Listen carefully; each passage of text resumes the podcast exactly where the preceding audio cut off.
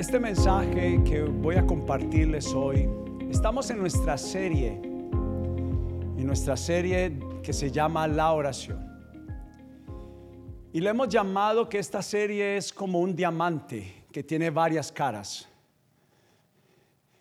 Comenzamos hablando sobre lo sencillo que es aprender a orar con el Padre Nuestro. Dos, lo que pueden ser, como vimos la semana pasada, las oraciones no respondidas. ¿Por qué hay oraciones que no son respondidas, no son contestadas? Pero hoy vamos a darle la vuelta al diamante.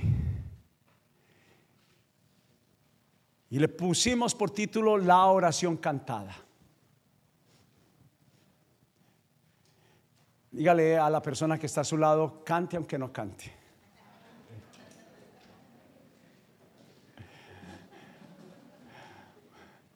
Aunque no se le escucha muy bien, ah, sí se le escucha bien. Y quiero, quiero tener un versículo base para esta enseñanza, porque usted dirá, todo lo de Dios tiene que ver con música, pues déjeme decirle que desde el principio fue así. Todo lo que Dios creó, no se distraiga, es para la alabanza de nuestro Dios. Y el Salmo 104, versículo 33 dice, cantaré al Señor mientras viva. De hecho, aquí cantamos una canción basada en este salmo. Alabaré a mi Dios hasta con mi último suspiro. Y el Salmo 59, 16 dice, en cuanto a mí, yo cantaré de tu poder. Cada mañana cantaré con alegría acerca de tu amor inagotable, pues tú has sido mi refugio, un lugar seguro cuando estoy angustiado. Y para darle forma a este mensaje, quiero que lea conmigo esto que yo creo que también es importante entender. Dice, el canto es una de las formas más íntimas de oración. Cuando hablamos de la oración cantada, no habla de alguien talentoso, es alguien que expresa, demuestra amor. Quiero por favor que por ninguna razón se me distraiga, voy a tratar de demorarme lo menos que pueda en este mensaje. Pero alguien diría que el que canta a Dios ora cien veces. Aló. Y hay muchas razones del por qué uno diría eso. ¿Por qué? Porque uno no está acostumbrado a cantar a Dios. Si somos honestos, venimos de una tradición donde no se nos enseñó que parte de la vida espiritual era cantar a Dios. Y cuando estamos hablando de esto estamos hablando que es la oración cantada nos cambia y también ayuda, hace que la mano de Dios se mueva en momentos de dificultad. Y no es de la exclusividad de un grupo selecto que es más espiritual, es de aquellos que verdaderamente no tienen problema en dar muestras de amor a Dios. Yo creo que en una relación de una novia a un novio, una de las mejores expresiones que pudiera ser que no lo hace bien es que el novio se animara a cantarle, ¿verdad? A la novia, ¿cierto? Sí, mujeres, sí, hágale pues, entone la canción. Y la verdad es que, déjeme, alguna vez lo mencioné, nuestra iglesia en Colombia, eh, yo eh, conocí del Señor en Medellín, pero nos fuimos a vivir a Pereira. Y cuando estaba empezando la iglesia, no tenía un grupo de alabanza, no tenía un grupo musical, como cuando empezamos nosotros. Mis hijos no, David estaba, el único que sabía tocar un instrumento era David, David se va a estudiar a su universidad. Cuando comenzamos la iglesia, mis dos hijos pequeños, Esteban tendría aproximadamente unos unos siete años, Jonathan unos once, y ellos no sabían tocar instrumentos. Pero estando en Colombia, cada semana venía alguien de ciudades aledañas, de Manizales, de otras iglesias para ayudarnos en la alabanza, en la música. Y ocurrió que venía un hombre de Dios a hablar y un profeta. Se llenó el auditorio, pero mi pastor estuvo por casi un mes esperando que alguien viniera para ayudarnos. Y nadie llegó, todo el mundo estaba ocupado. Entonces mi pastor no sé cómo se le ocurrió y le dijo, Alex le tocó. Tiene que cantar. No, él me dijo, quiere cantar. Déjeme decirle algo, no considero para nada, al contrario, cuando veo gente que, verdaderamente canta y cuando yo veo, eh, lucho mucho porque yo digo, yo no tengo ese don, pero algún día me voy a animar a traer los primeros cassettes.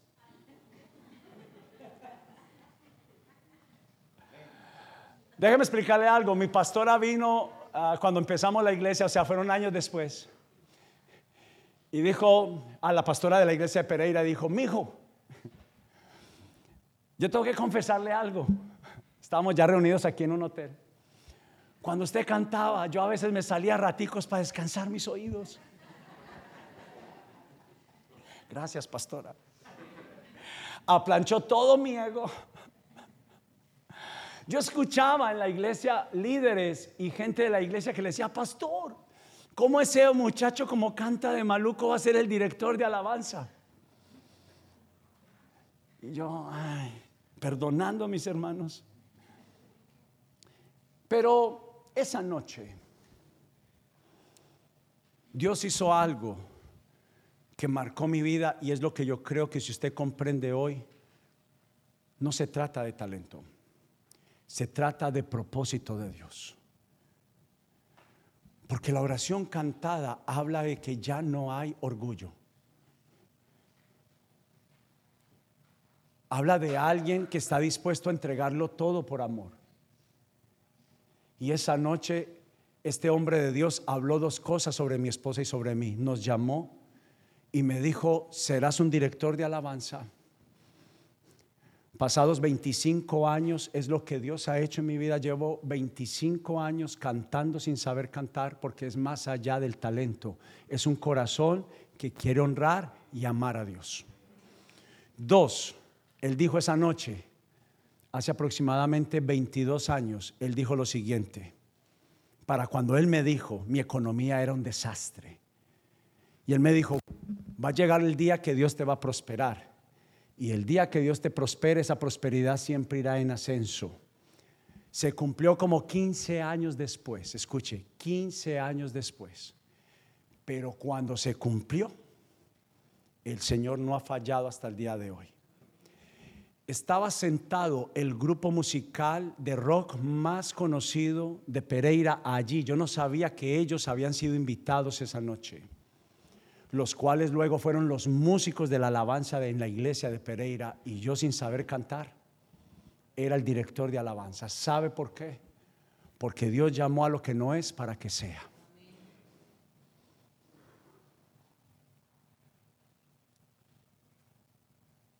Y en las oraciones cantadas me refiero a, a, esa, a ese corazón que está cansado, está afligido, que no ve posibilidades y levanta una oración de amor.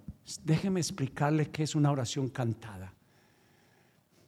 Es alguien que cuando siente que el mundo se le viene encima, no deja de alabar a Dios. Es alguien que honra al Señor a pesar de las circunstancias. Es alguien que sabe amar a Dios no por lo que Él da, sino por lo que Él es. Y la oración está compuesta, esta que quiero hablarles, está compuesta por tres importantes bases. Y la primera es la adoración nos cambia a nosotros. Quiero que lo escriba. La oración cantada, la adoración nos cambia a nosotros. Y quiero que vaya conmigo rápidamente a Éxodo capítulo 33. Éxodo capítulo 33.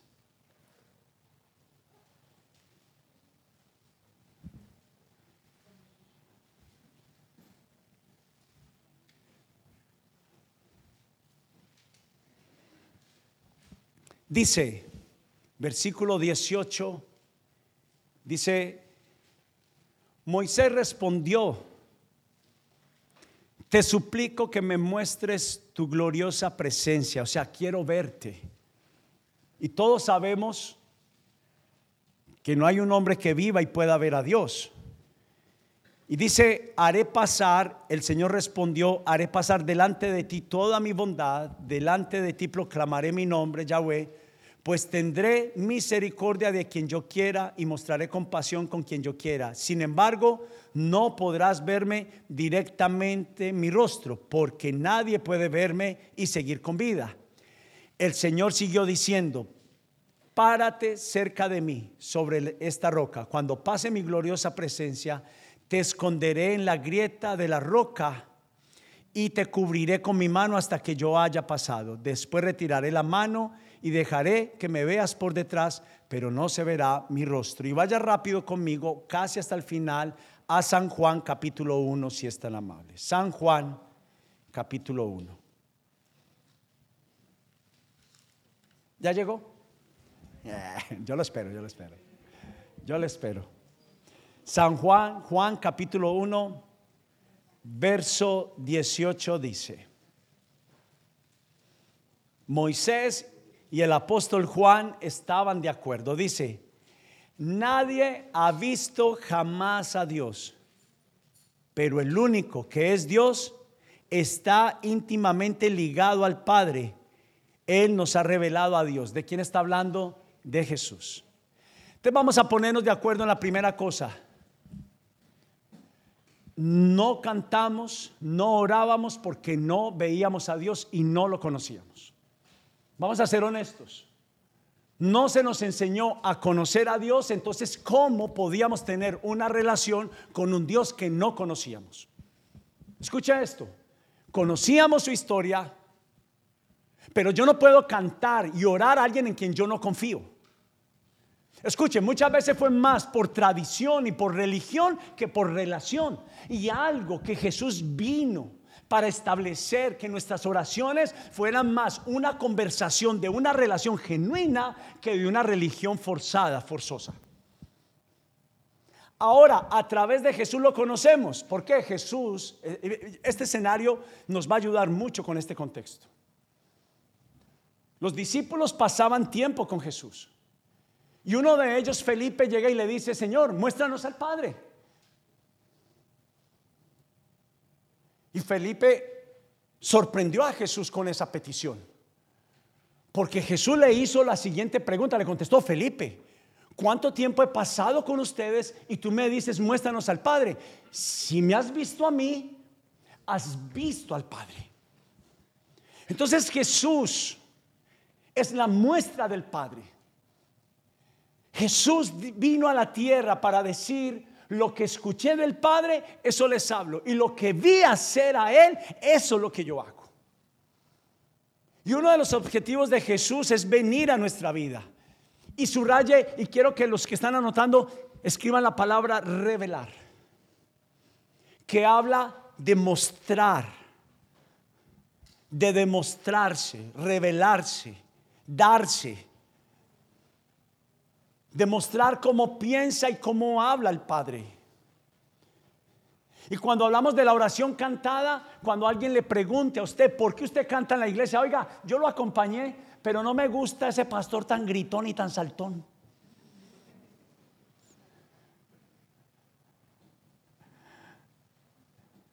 Cuando hablamos de alabanza, mire para acá, estamos hablando de alguien que habla de los atributos de Dios de alguien que alardea. Cuando alguien está orgulloso, ¿qué hace? Hablar, empodera, habla mucho de lo que se siente orgulloso. Y lo que hacemos nosotros, su iglesia, cuando conocemos a Dios a través de Jesús, ¿cómo lo conocemos? Alguien me preguntaría a mí, ¿quién ha visto a Dios? Depende. Pues yo lo he visto en los atributos, yo lo he visto en su bondad. Yo lo he visto en su perdón. Yo lo he visto en la paz cuando no tengo paz. Yo lo veo en su compasión y misericordia. Escuche, la Biblia nos recuerda que nosotros no lo elegimos a Él, sino que Él nos eligió a nosotros. Y por eso es importante que en la oración, que es una adoración que nos cambia nuestro interior, porque los momentos de estar en su presencia es pasar tiempo con el Dios de la compasión. Y cuando paso tiempo con el Dios de la compasión, tengo compasión por otros. Cuando paso tiempo con el Dios generoso, soy generoso en amar y perdonar a otros. Es que alabanza y adoración va mucho más allá de un espectáculo, de un show. Es de alguien que tiene relación, lo que hacemos cada domingo. Cuando usted viene aquí a la iglesia, al levantar las manos, al expresar con sus labios y su corazón la gratitud, el amor que usted tiene por Dios, es que en el tiempo que usted está alabando es como una, una, un círculo que viene hacia su vida y retorna con beneficios. Y esos beneficios son la satisfacción que recibimos de que fuimos creados para su honor y para su gloria. Y cuando la Biblia dice que no fuimos creados para nuestro deleite, sino para la adoración de, nuestro Dios, nuestro corazón, nuestro espíritu se conecta con el de Dios y se unen. Y nosotros estamos en nuestra hábitat. Y cuando estamos en nuestra hábitat hay satisfacción. Por eso el abrazo de un hombre, el abrazo de una mujer es limitado, el dinero es limitado, porque Dios nos demuestra que fuimos hechos para tener cercanía con Dios y fuimos hechos solo, solo, solo, exclusivamente para ser llenados de la presencia de Dios. Y es de eso que cantamos. Y es de eso que la Biblia nos está invitando y quise escribir esto, por eso al encontrarnos con Jesús, cuando nos encontramos con Él, es un encuentro poderoso. Y las cosas que suceden cuando alguien se encuentra con Dios, es que esa persona es cambiada. Mire para acá. ¿Por qué los que éramos enojados? ¿Por qué los que éramos irritables? ¿Por qué los que éramos tristes? A nosotros no nos cambia la iglesia. El concepto de las personas es que ahí nos lavan el cerebro. El concepto de las personas es que van a cambiar de la religión. Y lo que sucede realmente es que cuando yo vengo a la iglesia, cuando verdaderamente se alaba, cuando verdaderamente se expresa, cuando verdaderamente sus hijos se desbordan de amor por Dios, la Biblia dice que Él habita cuando las personas verdaderamente esperan en Dios, confían en Dios, entonces Dios dice, ahí soy anhelado, ahí verdaderamente me necesitan. Y Dios viene con todo su bien, con toda su benevolencia, con toda su misericordia y nos bendice. Por eso, al encontrarnos con Jesús, al encontrarnos con Dios, nos damos cuenta que la Biblia no es una contradicción. La Biblia no es una contradicción y déjeme explicarle. ¿Cómo puede ser que un asesino y un enojado como Moisés, yo lo he mencionado acá, se le llamó el hombre más manso sobre la tierra? ¿Qué contradicción más grande?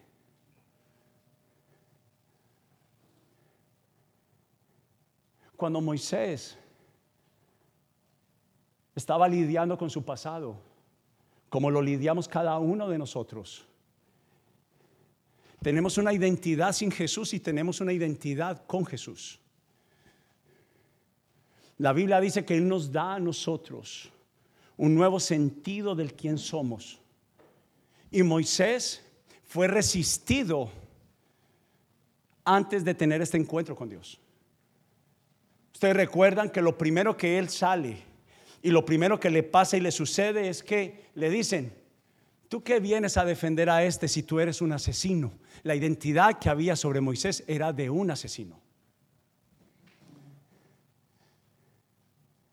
Pero cuando Moisés se encontró con la presencia de Dios, la Biblia dice que Moisés fue cambiado y fue transformado. Y mira lo que escribe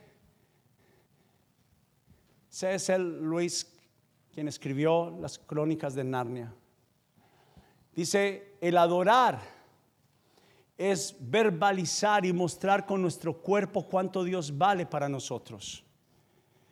Creo que nos deleitamos en alabar lo que disfrutamos. Aló. Porque el premio no solo expresa, sino que completa el gozo. O sea que está hablando de la motivación del corazón.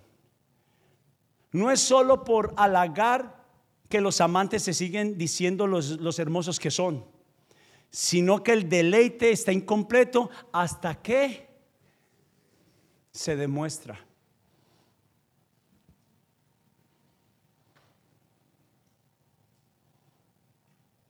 Nuestro amor y adoración están incompletos hasta que se lo expresamos a Dios. Hay algunos que se han abstenido de entregar a Dios su demostración. Y lo que están evitando es la transformación de Dios en tu vida. Quiero que piense, porque nosotros tenemos más tendencias a reservar y a guardar que a expresar. Este primer punto es vital.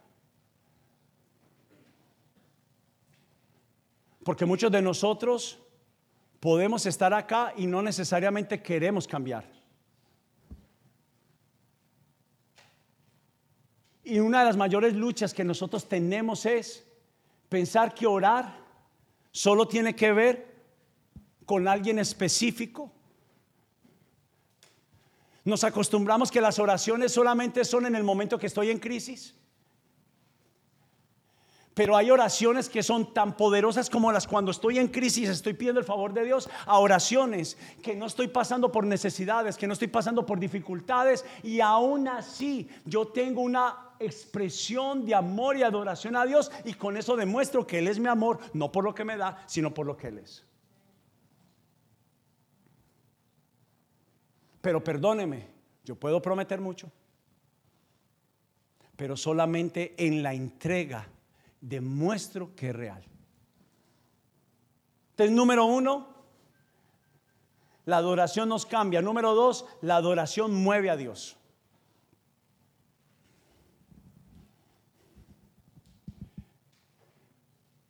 Dice el Salmo 66, 19, mas ciertamente me escuchó Dios, atendió a la voz de mi súplica. Dios activa su poder cuando escucha su nombre en adoración, que es la forma de ser Dios honrado y valorado. Dios prometió estar donde Él es invocado, mucho más cuando se le llama más de lo que Él es. más por lo que Él es que por lo que Él da. Eso es lo que tiene que quedar grabado en nosotros. El rey David dijo, un corazón manso y humilde, Dios no lo desprecia, o sea que Dios se moverá a favor de los que lo buscan de veras. Y Dios espera que nosotros le cantemos, hablando de la oración cantada, cualquiera que sea nuestra temporada. Hablamos de temporada, estación, momento, circunstancia. La Biblia promete que va a haber un día malo. Pero la Biblia dice que Dios no nos va a dejar ser probados más de lo que no podemos resistir. Es que es en los momentos difíciles donde hay verdadero amor. ¿Aló? La mayoría de personas que vienen a una iglesia desertan cuando están en dificultades y sienten que Dios no respondió. Pero es que nunca fueron amantes. Solo fueron enamorados. Hay una gran diferencia entre noviazgo y enamoramiento. Por eso nosotros enseñamos aquí a los novios que hay un proceso. Y el proceso de conocerse no es noviazgo. El proceso de conocerse primero es para llegar al noviazgo para saber si la persona es digna de mí. Y así Jesús, y así es Dios. Dios no regala su amor gratis. Por eso hay gente que va solamente por la mano de Dios, por lo que Él da, y no por el rostro de Dios, que es lo que Él es. Por eso la Biblia dice que Jesús tenía que venir sin hermosura.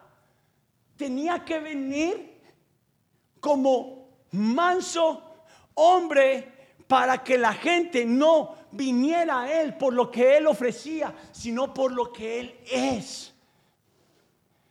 Y no hay una mayor demostración de fe, de amor, de alabanza y de adoración que cuando no tengo, también tengo el deseo de seguir adorando.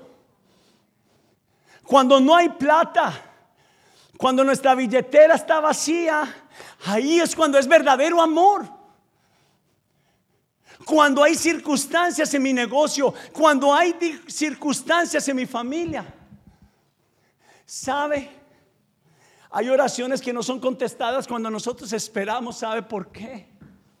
Porque Dios nos haría un daño. Nos haría un daño. Y por eso quisimos escribir esto diciendo, Dios espera. Mira, mira, mira, mira. Dios está atento. Mire para acá. Dios a veces guarda silencio, Él no responde la Biblia dice, hay un versículo que dice que a Dios le gusta jugar escondidijo. A él le gusta esconderse. Es que Dios es un Dios alegre. Yo no sé quién le dijo a usted que Dios era un Dios aburrido. Y Job habla en la Biblia que parecía que Dios estuviera jugando con él a escondidijas. Pero el mismo Job dice, si alguien tuvo una oración de lamento, pero no se quedó en la oración de lamento, sino que tuvo una oración cantada, fue Job. ¿Sabe por qué? Es como este ejemplo que una vez conté acá. Estaban en una iglesia como esta. Y llegó un hombre armado y dijo, ¿dónde están los que creen en Dios? Levanten su mano.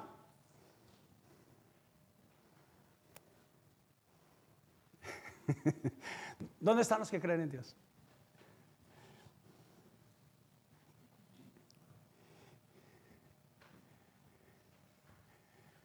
¿Dónde están los que creen en Dios? Porque hoy van a morir. No, hoy no. No, no. Es ese ejemplo. Dice que solo la historia, yo no sé si fue real, fue algo inventado, pero solo tres, tres personas, tres viejitas, levantaron la mano. Entonces dijo, pastor, se sentó y dijo, predique porque ahora estamos los que estamos. Porque los demás se fueron y se quedaron solamente los verdaderos que saben orar verdaderas oraciones que son las que demuestran verdadero amor. ¿En dónde estás tú?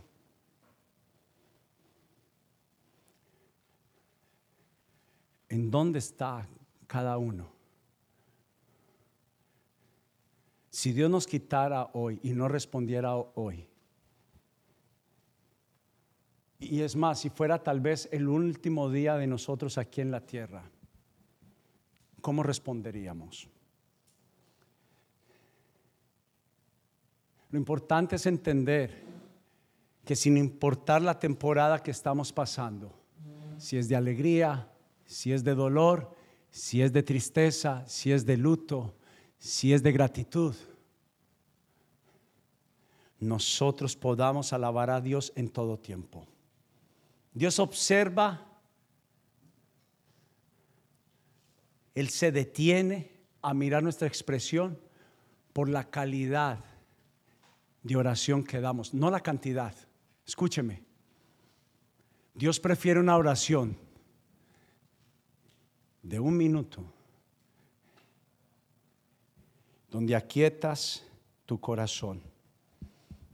Esto le va a bendecir. Escúcheme lo que le voy a decir. Aprendí a no tomar una decisión y a no orar. Escúcheme, yo no oro en todo momento.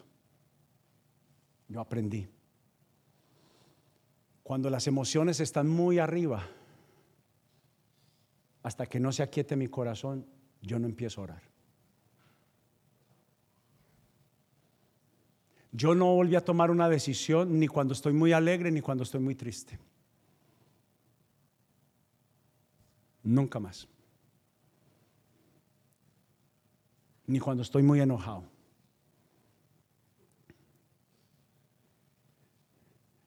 Aún las oraciones se tienen que hacer con, con inteligencia emocional. ¿Sabe qué hemos aprendido en las últimas semanas? Hasta para orar hay que aquietarse.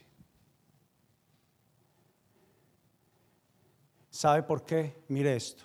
Dios observa, Él se detiene a mirar el aprecio y el valor que le tenemos. Y eso se ve mucho, se demuestra en nuestra forma de adorar en nuestra forma de orar. Usted pensaba que hoy simplemente, y yo sé, por resultado nos satisfacemos en danzar a Dios. Porque al final al cabo fuimos hechos para tener gozo. Mire que la Biblia dice que el reino de Dios es justicia, paz y gozo.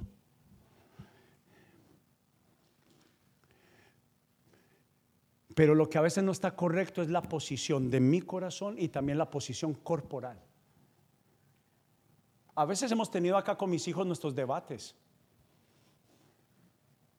Hay domingos que llegamos cansados, hay momentos que llegamos peleando. Recuerde que nosotros hemos aprendido como familia y nos gusta a veces ponernos como ejemplo porque no somos supermanes. Cuando empezó la iglesia, mis hijos aprendieron a tocar. Nuestros primeros ensayos eran en el basement de mi casa. Y usted no sabe las batallas que sucedían en el basement de mi casa.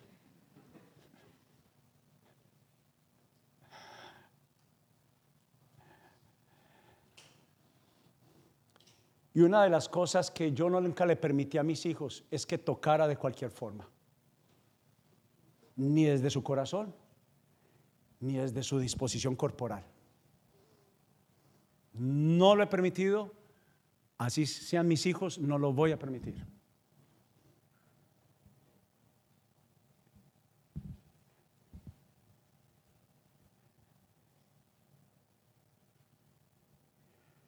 Por eso es importante la postura, la forma de mi entrega a la hora de orar y de adorar. Habla de una postura correcta, tanto del corazón que son como mis motivaciones y son correctas por Dios. Porque a veces estamos orando cosas que no son motivaciones del enojo, motivaciones de la alegría, motivaciones superficiales y no desde la quietud donde yo me examino si lo que estoy orando está correcto. Como también la postura corporal, donde no es más importante mi personalidad o lo que otros dirán de mí. Aló. Y hoy qué bueno, llevamos dos semanas donde le hemos dicho a Dios que mi postura es más importante. Yo recuerdo en mis, en mis 14 o 15 años, con la muchacha que me gustaba, amor, perdón, voy a confesar este pecado.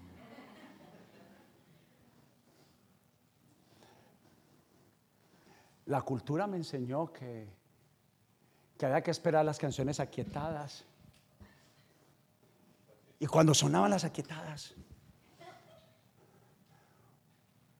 usted tenía que estar como muy cerca para que no viniera otra vez rapiña a invadirle su espacio, a poseer el terreno, para poder bailar la canción aquietada con la niña que a uno le gustaba, ¿verdad? Pero la postura era diligente. La postura era diligente, se movía, estaba activa. Ahí ya había varios y les hice recordar las baladas de Air Supply y todo eso. Están los míos.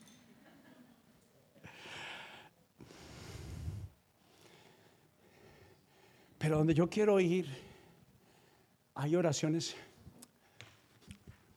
Señor, hágase tu voluntad. Amén. Yo me he quedado, nunca me he quedado dormido para ser honesto. He escuchado a algunos que han dicho, y está bien. Pero si te quedaste dormido después de un minuto, de cinco minutos de verdadera adoración, de disposición, ¿cuál es tu motivación para orar a Dios? ¿Sabe por qué nos da pereza muchas veces orar?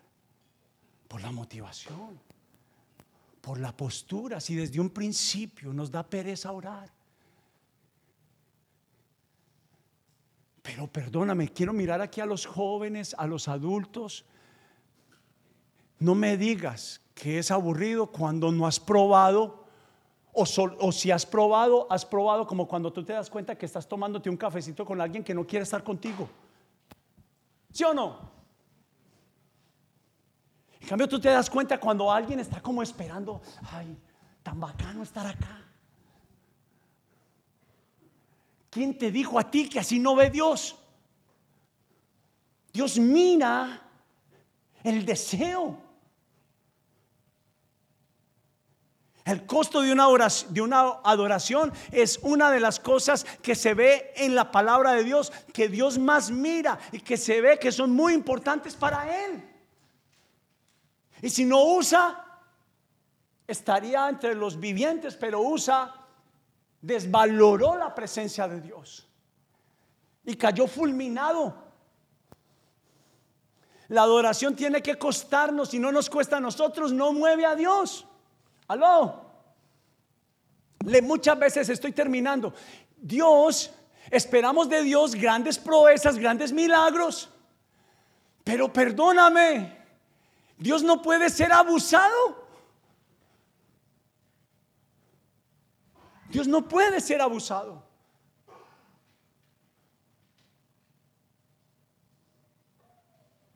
Hay grandes milagros, o más bien pequeñas oraciones que no son contestadas por una mala postura del corazón y aún una postura corporal a una persona que pide grandes milagros, pero que tiene una postura correcta en su corazón y una postura correcta corporal, diciéndole al Señor, estoy acá tomándome este cafecito contigo porque verdaderamente te quiero aquí conmigo. Y perdóneme, perdóneme. Yo no quiero que nadie se vaya de la iglesia pero tienes que examinar tu postura. Y si tu postura no es buena, no juegues a ser cristiano. Lo único que estás haciendo es ser religioso. Cuando vienes solo a la iglesia, lo único que estás haciendo es ser alguien religioso, pero que no tiene una relación verdadera de amor con Jesús. Cristianismo es adoración. Cristianismo es relación. Cristianismo es cercanía. Aló. Cristianismo es cercanía. Cristianismo es sacrificial. Que aunque a mí me gusta mucho el fútbol y he esperado por el mundial y estoy acá. Adoración. Un aplauso para usted. Para los que les gusta el fútbol. Y esperamos que le vaya muy bien a Ecuador, que le vaya muy bien a Costa Rica, que le vaya muy bien a Argentina, en Colombia, aleluya. Dios mío. Y número tres, la adoración cambia las circunstancias. Pedirle como dice mi esposa, no, yo también les digo así, mis tesoros. Hey, mis tesoros. Llamen allá mis tesoros. Vengan.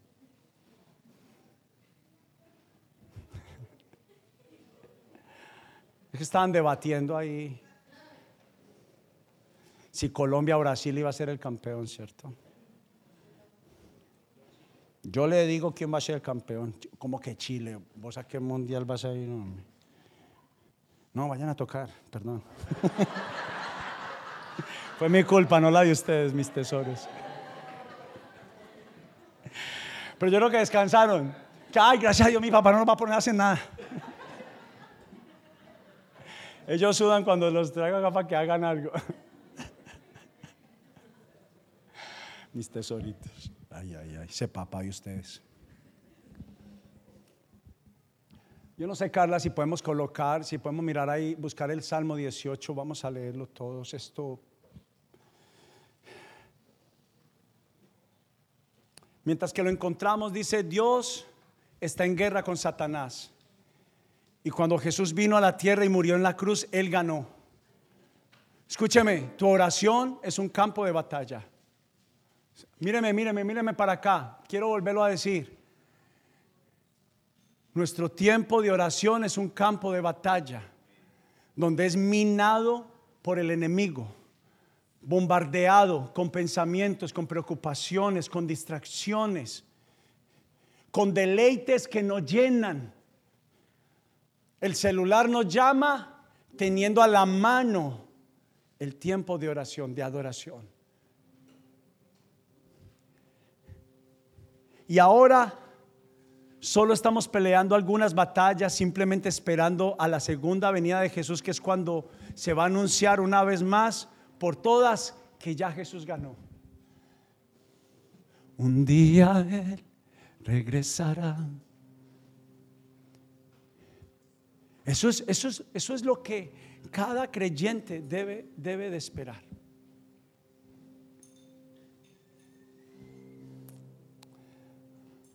Y cuando Jesús nos enseña a orar, que venga el reino de los cielos a la tierra, quiere decir que hay espacios y tiempos donde la voluntad de Dios todavía no se está cumpliendo, no se está estableciendo.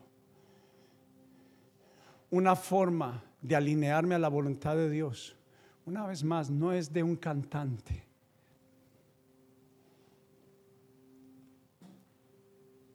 Es de alguien que ama aun cuando las tormentas están viniendo sobre la vida.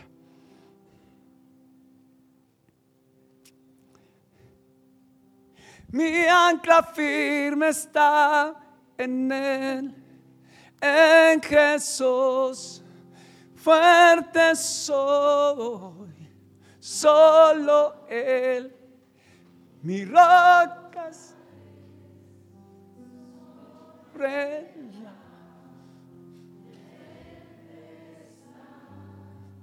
Él es fiel. Por eso el Salmo 22, 3 dice, Dios está entronado en las alabanzas de su pueblo. Cuando usted tenga las tormentas encima, llore. Hay un momento de, está bien, de tener decepción y desesperación. Pero nos perdemos conocer a Dios completamente. Y esto le va a golpear tal vez a algunos. Escúcheme esto. Dios no se mueve todo el tiempo por, por, compasión.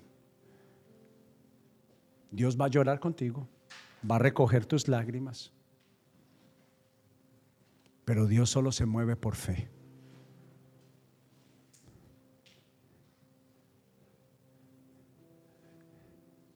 Y fe habla de confianza. Porque Jesús les dijo en la tormenta, ¿y dónde está su fe?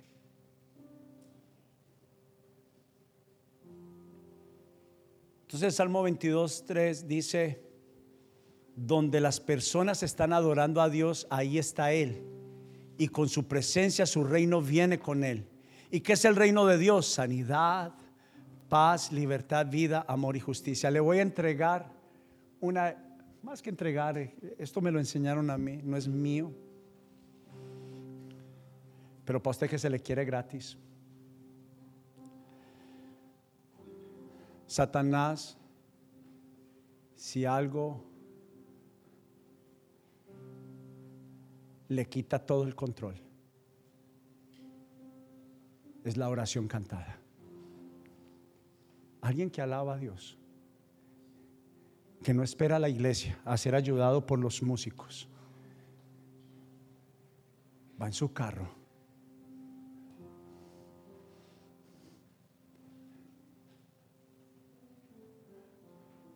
Tal vez usted escucha a Juan Luis Pachanga, yo escucho a Juan Luis Guerra.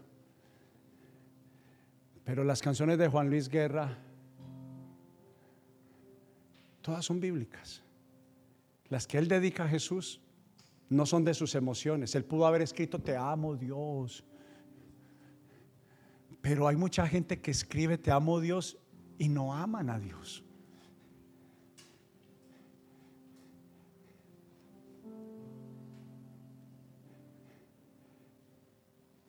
Pero yo siento cuando estoy escuchando verdadera adoración o yo siento cuando es solo música.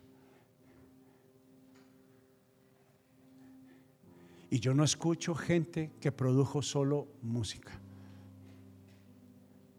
Yo solamente escucho, solo escucho lo que produce vida dentro de mí. Y el Salmo 18.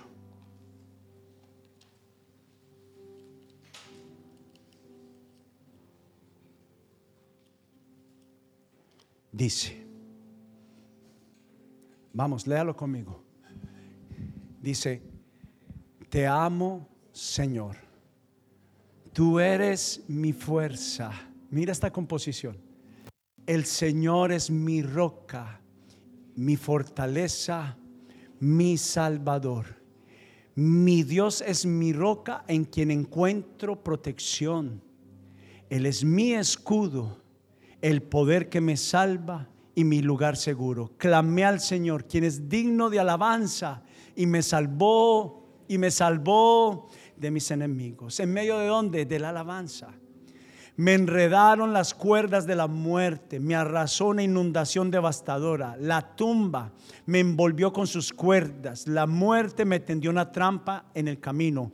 Pero en mi angustia clamé al Señor, sí, oré a mi Dios para pedirle ayuda. Él me oyó desde su santuario, mi clamor llegó a sus oídos. Entonces la tierra se estremeció y tembló, se sacudieron los cimientos de las montañas, temblaron a causa de su enojo.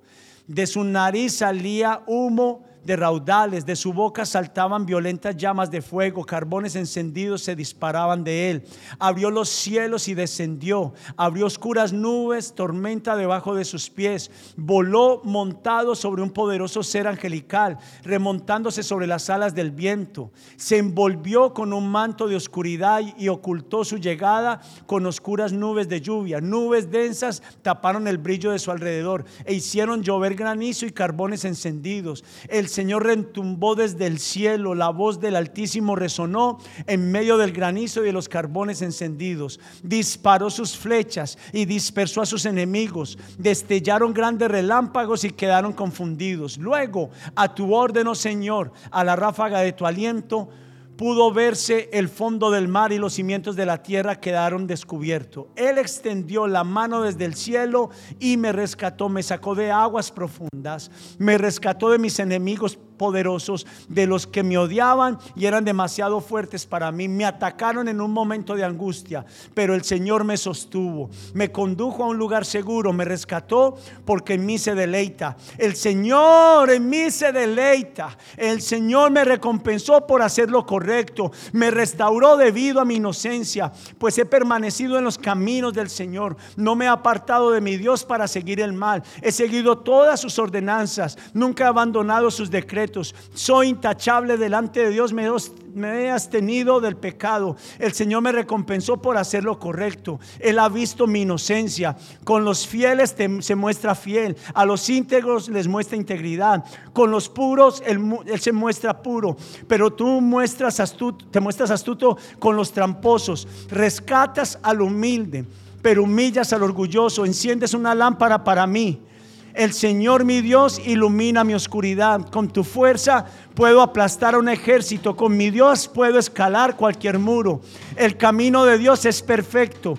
Todas las promesas del Señor demuestran ser verdaderas. Él es escudo para todos los que buscan su protección. Pues, ¿quién es Dios aparte del Señor? ¿Quién es más que Dios, que es nuestra roca sólida? Dios me arma de fuerza y hace perfecto mi camino. Me hace andar tan seguro como un siervo, porque pueda pararme en las alturas de las montañas. Y quiero cerrar diciendo esto. Versículo 43. Me diste la victoria sobre los que me acusaban. Me nombraste gobernante de naciones. Ahora me sirven gente que ni siquiera conozco. En cuanto oyen hablar de mí, se rinden. Naciones extranjeras se arrastran ante mí, todos pierden el balón y salen temblando de sus fortalezas. El Señor vive, alabanzas a mi roca, exaltado sea el Dios de mi salvación. ¿Sabe dónde fue escrito esto? En el campo de batalla. Escuche, escuche lo que le... ¿Por qué quise leer el Salmo 18?